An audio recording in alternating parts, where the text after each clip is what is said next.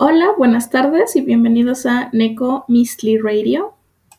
Este, pues esta es la, ya la tercera parte del viaje de Chihiro. Esta es la última parte, como lo estuvieron esperando, con un clima frío, al menos aquí en la Ciudad de México.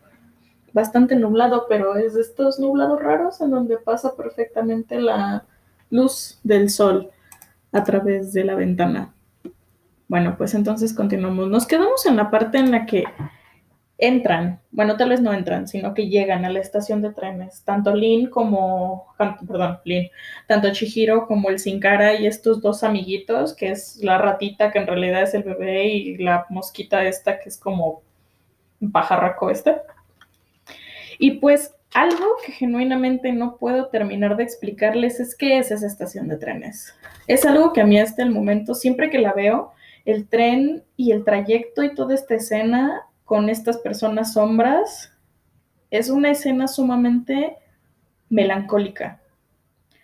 Sabemos que cotidianamente existen las personas sombra porque aparecen en las primeras escenas cuando este, los padres de Chihiro son transformados y los que atienden estos puestos de comida son una sombra, literal, con ojitos. También aparecen ahí de repente cuando está pasando el dios del río y realmente no, bueno, son diferentes, porque aparte estas criaturas del inicio están como sin forma, son como unos blobs así que tienen ojitos y hacen cosas, pero estas personas son personas de la cotidianidad pura y están atrapados, tal vez no atrapados, tal vez sí, no lo sé, tal vez son espíritus que quedan unidos a la estación de trenes y por lo tanto a su recorrido, pero son estos espíritus que están en una esencia como de los 40, como de los 40, los 30 lo cual tiene mucho sentido porque Hayao Miyazaki hace muchas referencias en muchas de sus películas a esas épocas porque fueron épocas que él le tocó ver de niño y, y que se le quedaron muy grabadas en la mente.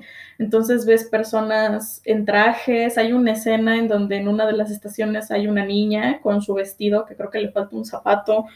Chihiro los ve a través de las ventanas y, y todos están siguiendo su trayecto, es la visión de la cotidianidad completa y al menos a mí me causan un sentido de melancolía, de no de cotidianidad, sí, pero de esa cotidianidad que te pone triste, que es tan repetitiva que te deja como colgando de un hilo, como diciendo, bueno, sí, ¿qué sigue, no? Te preguntas qué son las vidas de estas personas, te da, a menos a mí, yo me acuerdo la primera vez que la vi, dije, bueno, pero ¿cuáles son sus vidas? Y ahora que la volví a ver, dije, ¿será que tienen vidas? ¿Será que llegan a algún lugar o solo son un, loop que se reinicia y se reinicia, se reinicia y son almas atrapadas dentro de su misma línea, que fue su línea de vida? Entonces no lo sé. Es, es, una escena muy bonita, es una escena, yo creo que es la escena más tranquila de toda la película. No hay grandes destellos, la animación es preciosa, toda la paleta de colores es como sobria, apagada, pero cálida y la música es muy tranquila. Total, en todo el trayecto, eh, Chihiro y sus acompañantes llegan al final de la línea de trenes, a la última estación. Y cuando se bajan, porque aparte son los últimos que quedan en el tren, se les aparece esta cosita que es como una lámpara con un piecito que brinca, que hace squeeze, squeeze cada vez que pisa. Llega con ellos, hace una reverencia, los otros hacen una reverencia y lo empiezan a seguir a la casa de, de Zeniba, la hermana, la hermana gemela de Yobaba. Me parece que en el capítulo episodio la última que mencioné fue Yobaba y eh, quería decir Zeniba. Una disculpa, es que son, son gemelas y se, me va, se me cuadrapean los nombres. Eh, pero bueno, antes de que lleguemos directamente a la casa de Zeniba, regresamos con Haku en las escenas de la película.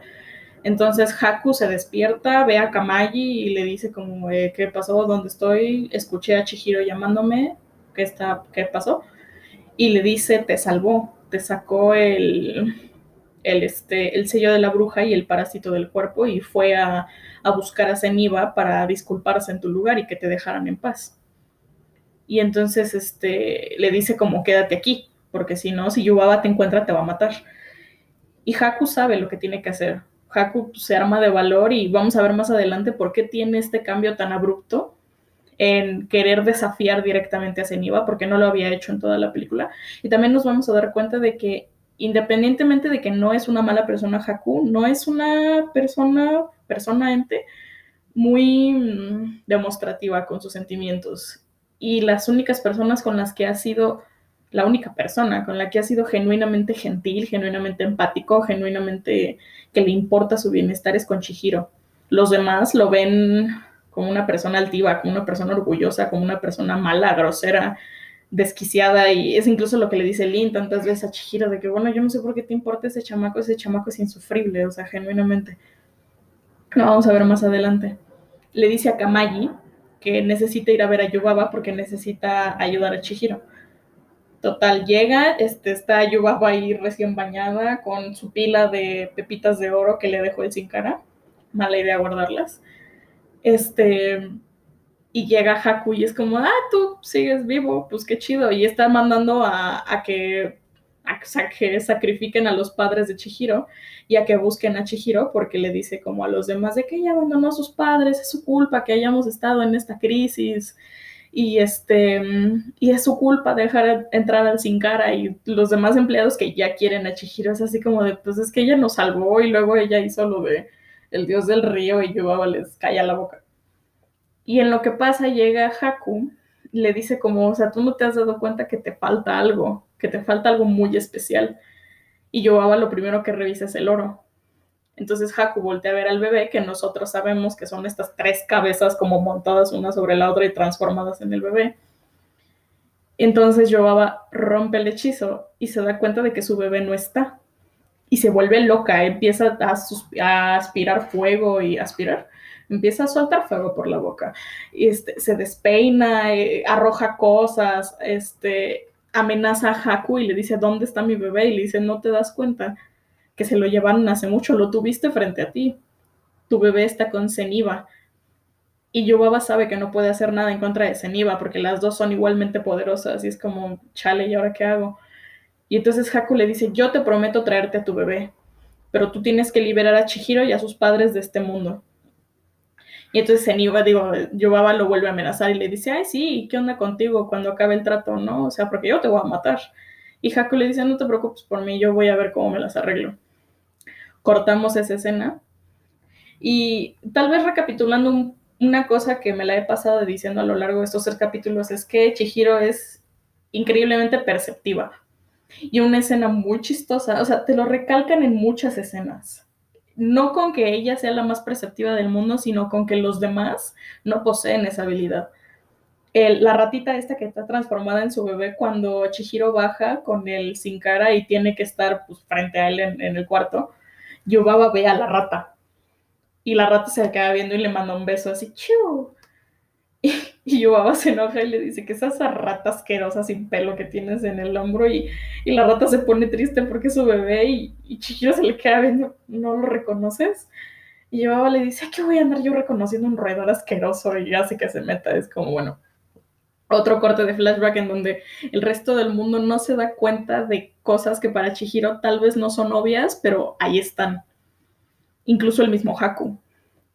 Entonces, este, bueno, llegamos a la casa de Zeniba y algo que tengo que decir de la casa de Zeniba es que yo estoy enamorada de la casa de Zeniba la estética, los colores, los elementos, el hecho de que vive en medio de la nada y se ve que tiene así como que su granero, su parcela, vive cerca del río, entran a su casa y ella les deja pasar y está súper tranquila, es una bruja súper amable, es completamente diferente a su hermana, tiene sus lentes, teje, borda, tiene ahí este, su cocina gigante de estas que están hechas como de piedra de cantera, como completamente hecha de piedra este, la fruta, los pasteles, el, el, todo muy, todo muy natural, todo muy de campo, todo muy cottagecore, si lo quieren ver así. Pero es una esencia que a mí en lo, en lo personal me gusta muchísimo. El, el, lo que yo, de lo que yo me sostengo, de lo que yo vivo, es completamente natural. Y me gusta mucho la esencia de Ceniva. Este, total, los tiene ahí. Eh, trae al, al, sin cara, lo trata como pues, una persona normal y le dice así como, ay, tú, qué buena onda, ven, siéntate. Y le dice a, la ratita y al, a la mosquita que este, es que no, no tienen nombre, teóricamente no tienen nombre, el bebé se llama Bebote. Es como, ok. Este, les dice que les ayude porque lo que están haciendo es, no sé cómo se dice esto, hebrar, hilar, no sé cómo se diga el, un, hilo para poder hacerlo más delgado y pasarlo. Es una cosa como con una rueca, es, no sé cómo se diga, sinceramente, tiene un nombre esa acción. Probablemente alguien aquí va a saber más que yo de eso. Este, ah, un momento antes de eso, les, le, le, Chihiro se le acerca y lo primero que hace es darle el sello de la bruja. Y es como de, ay, mira tú, qué salsa que lograste sacar eso. Y ya, pues se lo da y todo. Y Chihiro se disculpa porque pues ella pensó que el hechizo que le había dicho Kamayo, o sea, ella pensó que el gusanito este con ojos que sacó también Haku era parte del hechizo y pues de haber dicho, ching, pues lo maté. Y le dice, perdón, es que el, le dice Zeniba, el, el, parásito que venía así, no, lo, maté, perdón, lo aplasté. Y Zeniba le, se empieza a reír así de una manera estrafalaria y le dice, ¿lo pisaste? Y Chihiro así de, ay, sí, perdón. Y Zeniba le dice, ese hechizo no era mío. Ese hechizo lo puso mi hermana dentro del dragón para poder controlarlo. Y ahí te cae el 20. El pobre Haku llegó buscando una solución para cualquiera que hubiera sido su problema y lo que hizo Yoboba fue hechizarlo tan fuertemente que él era incapaz de desobedecerla. Por eso se robó el sello de la bruja. Por eso es, este, por eso tenía esa actitud como de, de desdén, de amargura, de, de total, le dice como, ay, sí, ve, siéntate a la mesa. Eh, le sirve el té en otra de mis escenas favoritas, en donde está toda la mesa llena de frutas y de cosas, y hay, hay galletitas, y estos, está la ratita y el otro ahí dándole duro a, a las cebras para hacer el hilo. Este, el sin es la cosa más adorable del mundo porque está así sentadito comiéndose su pastelito, que aparte es un pastel súper mega esponjoso que yo asumo, bueno, no yo asumo, sino que no sé genuinamente de dónde es ese pastel. O sea, nadie tiene la receta, he visto muchas recetas que igualan como la esponjosidad y es este cheesecake japonés, el que está como todo fluffy, todo esponjoso. Y se está tomando su tecito y así, y están todos así. Y Chihiro le dice a Zeniba como de, oye, es que me tengo que ir porque si no Yuba va a matar a Haku. Y Zeniba le dice, ah, no, tú tranquila, tú tranquila, ahorita vienen por ti. Y pues ella ya está toda mala, hay un punto en el que está en una esquina sentada en una silla triste y Yubaba está, digo Yubaba, perdón, Zeniba, está haciendo una cosa como con el hilo que están dejando las otras criaturas. Les enseña a, tejer a, los dos, el sin cara teje de maravilla, la pobre ratita no sabe tejer ni aunque su vida dependa de ello. Y hay un punto en el que pues ya Chihiro está tan mal que le dice como es que me tengo que ir. Y se pone a llorar, le dice, si me tardo más, puede que hagan comida a mis papás, puede que lo sacrifiquen, puede que maten a Haku, puede que todo lo que esté haciendo no valga la pena. Y ya Yubaba lo entiende y dice, bueno, sí tienes toda la razón. Termina de cortar lo que sea que ella estaba haciendo y le da una liga, una liga para el cabello que es como morada y tiene brillitos, está súper bonita. Y le dice, amárrate el cabello, con esto es un hechizo de protección. Entonces, este, Chihiro lo, Chihiro se lo pone en el cabello y de repente empieza como a, vibrar el suelo. Y le dice, Seniva, ya tu transporte está aquí ábrele, por favor, es, es, un nuevo invitado. Y Chihiro así de que, ay, sí, pero, y le dice abuelita, que es súper bonito porque le dice abuelita, y se abachan. Sale y es de las escenas mejores animadas de toda la película. Esa escena te pone los cabellos de punta porque es Haku en versión dragón parado frente a, este, frente a la puerta y viendo directamente a los ojos a Chihiro. Entonces Chihiro se pone a llorar, lo abraza, lo revisa, viendo si tiene, este, si tiene heridas, si se siente mal, si todo está bien. Haku se ve que está súper feliz viendo a, a, esta morra, sale Zeniba y, Haku se disculpa, ¿no? Así baja su cabecita todo triste. Y le dice Zeniba como de, yo no tengo ningún problema contigo porque sé que no lo hiciste a propósito, sé que fue obra de mi hermana, llévate a la niña este, porque tiene que salir de aquí. Entonces, total. El, se suben la ratita, la mosquita esta, y Chihiro, y el sin cara se queda, porque Zeniba le dice, oye, tú quédate, y mi ayudante, y el sin cara es como, ah, sí, Simón, yo me quedo, no te preocupes. Y es súper bonito porque es justo lo que habíamos visto antes, el hecho de que la codicia y la molestia y la necesidad de riquezas de la casa de baños enfermaron al sin cara. El sin cara es literalmente un, contenedor vacío y depende de lo que le eches es cómo va a reaccionar. Para esto, por cierto, no lo dije, pero Zeniba, este, cuando digo Zeniba Yobaba, cuando Haku va a visitarla y revisa el oro, el oro se convierte en, en tierra. en arena mojada, creo, y todo el oro se convierte en arena mojada porque pues es una maldición por parte de, del Sin Cara, de que aceptarle el oro al Sin Cara es de mala suerte. Regresando al tiempo real, se los lleva y Chihiro, en lo que está encima del dragón y están como sobrevolando en el mar, Chihiro empieza a recordar atisbos que se le habían olvidado no porque quisiera, sino porque era una niña muy pequeña, y le empieza a contar a Haku. Le dice, yo me acuerdo cuando era pequeña, mi mamá me contó que yo me caí en el río, porque se me cayó mi zapato y me metí a buscarlo. Y le dice como mi mamá me terminó contando que ese río fue este no puedes demoler un río, que ese río fue drenado y lo llenaron con concreto para después construir, construir edificios sobre ese río. Este, y le dice como de, mi mamá dice que el espíritu del río me ayudó a llegar a la orilla. El nombre de ese río era Nigi Hayami Kohaku Noshi. Y entonces como que Haku se queda así y le dice, creo que ese es tu nombre. Tú eres ese río. Le dice, tu nombre completo es Nigi Hayami Kohaku Noshi. Y en ese momento, el, en una versión súper inexplicable, que es como qué padre que haya pasado, pero qué extraño, el dragón empieza como a desescamarse y se deshace de su forma de dragón y ya es Hakuya, versión niño pequeño. Y entonces este, Chihiro lo sostiene como para que no se les separe. Y Haku le dice, sí, tienes toda la razón, ese es mi nombre, gracias por darme mi nombre. Mi nombre es Ni Hayamiko Hakunoshi. Y, y, Chihiro le dice como es, es el nombre de un dios y, y Haku le reitera, ¿no? Así de tú te caíste en mí cuando eras pequeña, te ayudé a llegar al río, tu zapato se perdió y él dice, sí, tú me ayudaste en ese momento y me estás ayudando ahora. Y Haku le agradece de todo corazón el gracias por darme mi nombre, gracias por devolverme mi identidad. Es una escena preciosa, los dos empiezan a llorar, eh, jamás hay besos, ¿eh? O sea, yo creo que no, nunca hay besos. O sea, la única versión que yo me acuerdo haber visto como con niños pequeños, literal niños pequeños, que hubiera un beso de por medio es en Ponio, pero es acá muy inocente la cosa.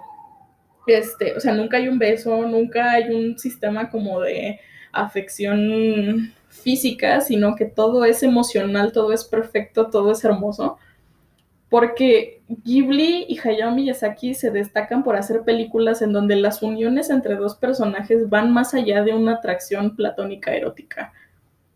Crecen entre los personajes, los personajes se complementan hasta un punto en el cual sacan lo mejor de la otra persona. Y al menos para mí ese es el concepto más bonito que puede existir del amor, de una pareja, una pareja que te complementa no solo para llenar tus vacíos, sino para ayudarte a subir dentro de tu propia persona. Te hacen una mejor persona, no porque ellos lo hagan, sino porque tú estando con ellos quieres ser una mejor persona y eso es lo que tú significas también para la otra persona. Y esta escena es súper poderosa porque nosotros sabemos que Chihiro no pierde su nombre porque Haku no lo permite. Y no es que lo haya hecho deliberadamente. Haku se sabía el nombre de Chihiro, de hecho era la única cosa que recordaba. Cuando, cuando le entrega su ropa y Chihiro ve la tarjeta y ve que ese era su nombre y se da cuenta de que ya se le estaba olvidando, Haku le reitera, no dejes que te quiten tu nombre, no se te olvide tu nombre, porque es así como pierdes pues tu posibilidad de irte. Y lo dice muy tranquilo, ¿no? Así de que, bueno, pues este, es como si es el contrato, literalmente. Pero al mismo tiempo es este rollo de la pérdida de la personalidad la despersonalización de los personajes es muy profunda y es donde te acuerdas que Lynn probablemente no sabe cuál es su nombre original y que está atada a ese lugar, tiene un contrato. Y es lo que está tratando de hacer, ahorrar para irse de ahí. No sabes si lo va a lograr, no sabes si necesita su nombre para irse. Sería una, una, ¿cómo se dice esto? De un contrato una cláusula muy triste de llenar, porque si ya te arrebataron tu nombre, ¿qué te queda? Porque una vez que te arrebatan tu nombre, tú eres un, o sea, no hay nada que compruebe que eres realmente. No puedes comprobar tus sentimientos, tus emociones, no puedes comprobar tu propia personalidad porque es como de, no te sabes ni siquiera tu nombre. Estás despersonalizado porque yo te despersonalicé, porque yo poseo tu personalidad, tu persona, tu nombre, tu esencia. Y que Chihiro le haya devuelto el nombre a Haku es una cosa preciosa. Y Haku es ahí cuando, cuando Chihiro te termina de contar esta historia, es donde te das cuenta por qué Haku cayó en manos de Yubaba. Él perdió su lugar en el mundo físico. Literalmente él perdió su lugar en el mundo físico. Porque él perdió lo que era. El, la versión física de lo que estaba guardando, que era el río, fue drenado. Otra vez llegamos a la mano del hombre interviniendo en cosas ancestrales, interviniendo en cosas abruptamente. Este, es como cuando una persona tiene una vida por delante y por un accidente fallece. Y no es que el accidente estuviera previsto en su línea de vida, no es que Dios, los dioses hayan llegado y le hayan arrebatado la vida así nada más, como quien sacando una manzana de, una, de un balde de manzanas con agua es simple y sencillamente un accidente. Y esos son estos cortes abruptos de la vida los que te, te atarantan, te dejan como sin una brújula para seguir. Entonces, puedo imaginarme perfectamente a Haku llegando a, al, al onsen, a la casa de baños y a este lugar completamente sin saber a dónde ir, sin saber qué hacer, porque lo que era en el mundo físico ya no existe, por lo tanto él como espíritu ya no tiene un propósito y llegando con Yubaba y diciendo es que quiero aprender magia, o sea, quiero hacer algo, necesito hacer algo, necesito que me cuentes que, o sea, necesito hacer algo con lo que soy, con lo que puedo hacer, necesito crearme otra personalidad porque la que yo tuve ya no sirve, ya no tiene validez para mí ni para nadie. Es un momento muy fuerte, es un momento muy triste y es un momento muy bonito. Yo siempre lloro en esa parte de la película. Lloré la última vez que lo vi. Pero bueno, este, se van volando agarraditos de la mano, cual niños de Peter Pan, a, este, a la casa de baños y cuando caen en, antes del puente, eh, Haku le dice como de que solo tienes una oportunidad, porque total, este, Yubaba lo que hace es que le pone una prueba para, para ver si sí reconoce a sus papás y poder llevárselos. Y Haku le dice, yo sé que vas a poder hacerlo, pero ten cuidado. Es como, ah, sí, muchas gracias. Y le dice a, a Yubaba, abuelita, me voy a acercar. Y Yubaba así, ¿por qué me estás diciendo abuelita? Se acerca y lo primero que hace Yubaba es decirle como de, ¿dónde está mi hijo? ¿Qué quién sabe qué? Y ya es, sale la ratita y la ratita se convierte. Yubaba lo abraza y es así de, ay, estás bien, la debiste haber pasado horrible. Y le dice como, estás parado tú solito, porque aparte el bebé no se paraba él solo, a pesar de medir un 80 el bebé, o sea, y le dice el bebé como de, sí, yo me la pasé muy bien con la tía Seniwa y con Chihiro y con Haku, y es como de, pero, pero tal, y, ya le dice Chihiro de que, ay, gracias, este, ya me puedo ir, y, y le dice, digo, Yubaba le dice, perdón, me confundo con las hermanas, soy como esta mamá que confunde los nombres de sus hijos. Este, Yubaba le dice como, no, tienes que pasar una prueba. Y el bebé le dice como, o sea, que aparte todo el mundo le empieza a buchar y el bebé le dice como, pues, ya déjala ir, ¿no? O sea, ya no tiene por qué estar aquí. Y Yobaba le dice, es que este mundo tiene reglas, o sea, yo no, no lo estoy diciendo porque sí, el mundo tiene reglas. y el bebé le dice, como si haces llorar a, a Chihiro, ya no te voy a querer. Y Yobaba se queda así de, ah, ok. Se acercan y la prueba es, hay muchos cerditos juntos. Y Yobaba le dice a Chihiro, Reconoce a tus padres y podrás irte. Solo tienes una oportunidad. Y volvemos a este rollo que te han estado diciendo mil veces que Chihiro es buena sintiendo cosas, pero también te regresa el, sentimiento del sueño que ella tuvo, en el cual ella no reconoció a sus padres y ese era su mayor miedo. Y aquí empezamos con dos teorías de por qué logró lo que logró, porque sí los logra reconocer. O sea, literal, ella se les queda viendo, hay un punto en el que la, mirada se le ilumina y le dice, es que mis padres no están aquí. Y Yubaba le dice, ¿esa es tu respuesta? ¿Segura? Y Chihiro le dice, sí, mis padres no están aquí. Y está en lo cierto, eran puros este, empleados de la casa de baño transformados. Y es como de, ah, aquí esta niña sí lo logró. Y es como la pregunta más de que cómo le hizo, ¿no? Yo creo que es una combinación entre la habilidad de Chihiro para reconocer y el hechizo que le dio Zeniba. Este, mucha gente dice que nada más es el hechizo, mucha gente que dice que fue pura suerte, mucha gente dice que este que Haku le dijo, mucha, pero yo creo que es una mezcla de esas dos, de la habilidad de Chihiro para reconocer gente, para reconocer esencias, para reconocer personalidades, para reconocer intenciones incluso, y el hechizo que le, dio Zeniba en, en su coleta de caballo, en su liguita. están bien, todos felices, empiezan a festejar, ahí está Kamaya y está Lin, y entonces ella se regresa corriendo por el puente y otra vez le toma la mano a Haku y Haku la guía hasta lo que era el inicio del pueblito este. Y, y Chihiro le dice, ¿dónde están mis papás? Y Haku le dice, se te adelantaron. Tú vas a llegar con ellos. Y en lo que era el río original de Piedritas ya está completamente vacío, otra vez están los campos verdes. Y Haku le dice, no puedes voltear atrás hasta que cruces la um, estación de trenes no puedes voltear atrás, no voltees atrás, no lo hagas, no es necesario. Todo va a estar bien. Y Chihiro se queda así de pero, pero, pero, pero. Y Haku le dice, no voltees atrás. Y Chihiro le dice como el... ¿Cómo? Eh, ahí se me fue la onda. Ah, sí. Le dice de que, bueno, pero voy a volver a verte. Y Haku le dice, sí, te lo prometo. Te prometo que nos vamos a volver a ver. Yo voy a pagar mi deuda aquí en la casa de baños y te voy a buscar. Nos vamos a volver a ver. Y es ese momento en, la escena como súper triste en donde todavía se están sosteniendo de la mano, pero Chihiro tiene que avanzar, entonces el último momento en el que sus deditos se tocan y se ve como Haku le suelta la mano y Chihiro está corriendo y se encuentra a sus papás a la mitad del campo. Y dicen, Chihiro, ¿dónde estás? No te vayas, no puedes hacer eso, que quién sabe qué.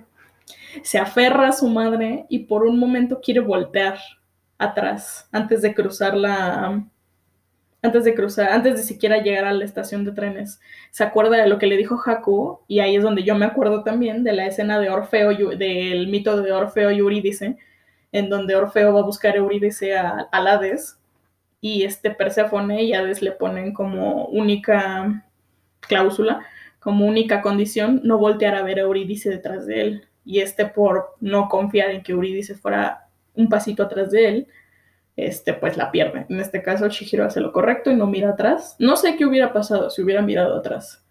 Tal vez nada mágico, tal vez simple y sencillamente no hubiera querido irse. Porque dejar un mundo mágico y lleno de criaturas y lleno de cosas nuevas es algo que suena muy tentador si te pones a pensar en ello. Al menos a mí me costaría trabajo como abandonar algo en lo que yo sé que es todo muy diferente, donde hay dioses y magia y habilidades y dragones y no sé. yo, yo me identifico mucho con ese sentimiento.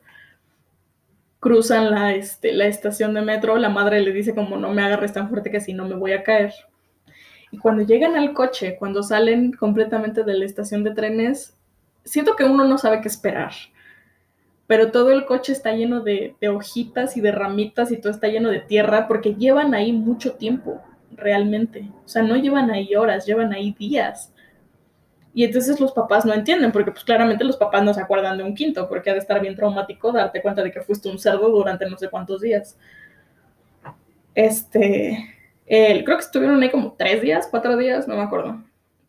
Pero el chiste es que pues los papás como que empiezan a limpiar el coche y es ahí donde Chihiro se permite voltear a ver la estación de trenes y como que lo duda por un momento. Por un momento duda irse de regreso, regresar y buscar a Haku, regresar y buscar a sus amigos, regresar y buscar a tantas personas que, que le hicieron tanto bien y, siento que en ese momento le reverbera el mensaje de Haku en la cabeza, prometo que volveremos a vernos. Y eso es lo que la alienta a dejar atrás su viaje y subirse al coche. Para esto una cosa muy interesante es la piedra que siempre se me olvida cómo se llaman estas piedras, piedra de ánima, algo se llama, creo, que son unas piedras que sirven para purificar los terrenos del templo. Cuando el coche llega a primera instancia, en las primeras escenas de la película, la piedra tiene dos caras, una en cada lado, una dando afuera al camino y otra dando a la estación de trenes que es como invitando a que pases, dándote la bienvenida y dándote la despedida, dependiendo de cómo lo estés viendo. Y basado en eso es como, bueno, te da la bienvenida al mundo de los espíritus. Este, o te despide del mundo de los espíritus. Cuando Chihiro vuelve a salir y se están yendo del coche, la piedra ya no tiene cara, ninguna. Es la conclusión de lo que ella vivió el viaje está sellado, ella aprendió lo que tenía que aprender, ella creció como persona, ella ayudó como tuvo que ayudar, no dejó ningún cabo suelto y ahí se quedó. El mundo se, lava las manos, Chihiro se lava las manos de todos los asuntos que estén ocurriendo allá adentro, por fuera de ella, y se va. Y esa es la escena final. El coche regresando por esta senda verde súper bonita. Y así se acaba la película. Debo admitir que el final puede ser un poco como de ¿qué? eso es todo, porque pues no pasa nada más, ¿no? Que a mí se me hace un final muy consistente. Y recuerdo muchas veces haber leído teorías de, bueno, pero es que esto, todo esto, el hecho de que sea tan surreal, porque jamás en la vida lo he visto en un foro occidental, en un foro, perdón, en un foro oriental. O sea, siempre son foros occidentales los que discuten esto, así de que no, pero es que fue un sueño y ella estaba como perdida y fue una, un análisis psicológico de quién sabe qué. Yo creo que no. Esto es realismo mágico puro. Lo que pasa es que a nosotros nos gusta pensar que son cosas imaginarias porque pues son criaturas muy diferentes a nuestro imaginario colectivo a nuestra idea de realismo mágico. Nuestra idea de realismo mágico aquí en México es como agua para chocolate, que no es que esté mal, sino que es diferente. El realismo mágico en Estados Unidos es, no sé, el Señor de los Anillos. Y son cosas que si bien tienen la misma rama, cuelgan del mismo árbol, son frutas muy diferentes. Los colores no son iguales, las estéticas no son iguales, las criaturas son completamente diferentes a lo que vemos aquí y lo que ven allá. Entonces yo creo que es esta necesidad de los occidentales de decir, no, no, no, es que ustedes no están viendo el parámetro, el, el, este, el escenario completo y es como, sí lo estamos viendo, solo no le estamos echando cabeza de más porque no es necesario. Es la historia de una niña que se siente desequilibrada con todo lo que ha estado haciendo, que no le gusta su nueva vida, que no quiere avanzar, que es mimada, que es no inútil, pero sí torpe, que es muchas cosas. Y este viaje a ella le ayuda a sobrepasar todos esos problemas, a darse cuenta de que estancarse en su vida anterior, por más cómoda que sea, no es lo mejor. Los cambios van a venir a tu vida independientemente de que te gusten o no no puedes delimitar tus avances personales nada más porque no te está agradando cómo te están tratando.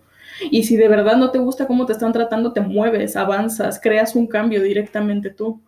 No puedes simple y sencillamente estancarte. Bueno, de que puedes, puedes, no digo, nadie puede decirte lo que puedes y no puedes hacer. Pero al mismo tiempo, ¿de qué te sirve estancarte realmente? Y es este rollo de que una niña pequeña de 12 años, 11 años, se haya dado cuenta de eso. Es la conclusión del viaje. ¿Qué más? Otras teorías. Ah, también este, ajá, del el hecho de que no pudo haber sido un sueño nada más porque hay representaciones físicas de que no fue un sueño, principalmente la piedra. Y luego en las escenas finales donde se ve la carita de Chihiro, tiene puesta la, la liga que le hizo Zeniba. Entonces, la liga de cuando entra a la casa de baños, incluso antes de, como, como lo digo, como de entrar a la estación de metro, de trenes, es diferente a la que tiene después. Entonces es como, no, mira, brother, todo eso pasó. Ella vivió cosas, ella vio cosas, ella hizo cosas.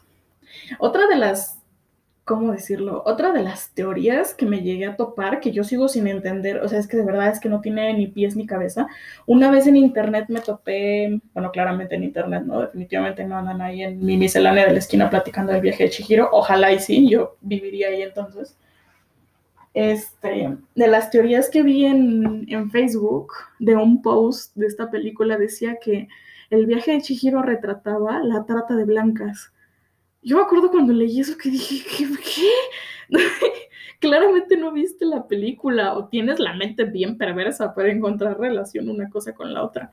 Es que hay, son puras niñas y son todas las que están trabajando y hay otras niñas y es como, pues sí, te dejan en claro que muchas criaturas llegan a ese lugar. Otra vez volvemos al folclore en, el mundo occidental estamos acostumbrados a, es que para llegar al mundo faérico necesitas una lanza, una daga de, hierro forjado, bendecida tres veces por... No, no necesitas eso realmente en el mundo oriental. El mundo físico y el mundo espiritual están solapados el uno con el otro, cortados divididos por una delgada línea, por un delgado velo que puedes cruzar en cualquier momento. Muchas historias de los animes y de películas y de series de, Japón, de China, de, de esos tipos de lugares, se trata de eso, de que, ay, crucé mal esta calle y de repente estoy en el infierno o algo por el estilo. Ha pasado. Un, este, una clara referencia en un anime que también es uno de mis animes favoritos es Holic. En algún momento también hablaré de Holic porque el arte de Holic es una cosa que a mí todavía me vuela la cabeza. Está impresionante ese anime. Pero bueno, el, no, gente, esto no se trata de trata de blancas.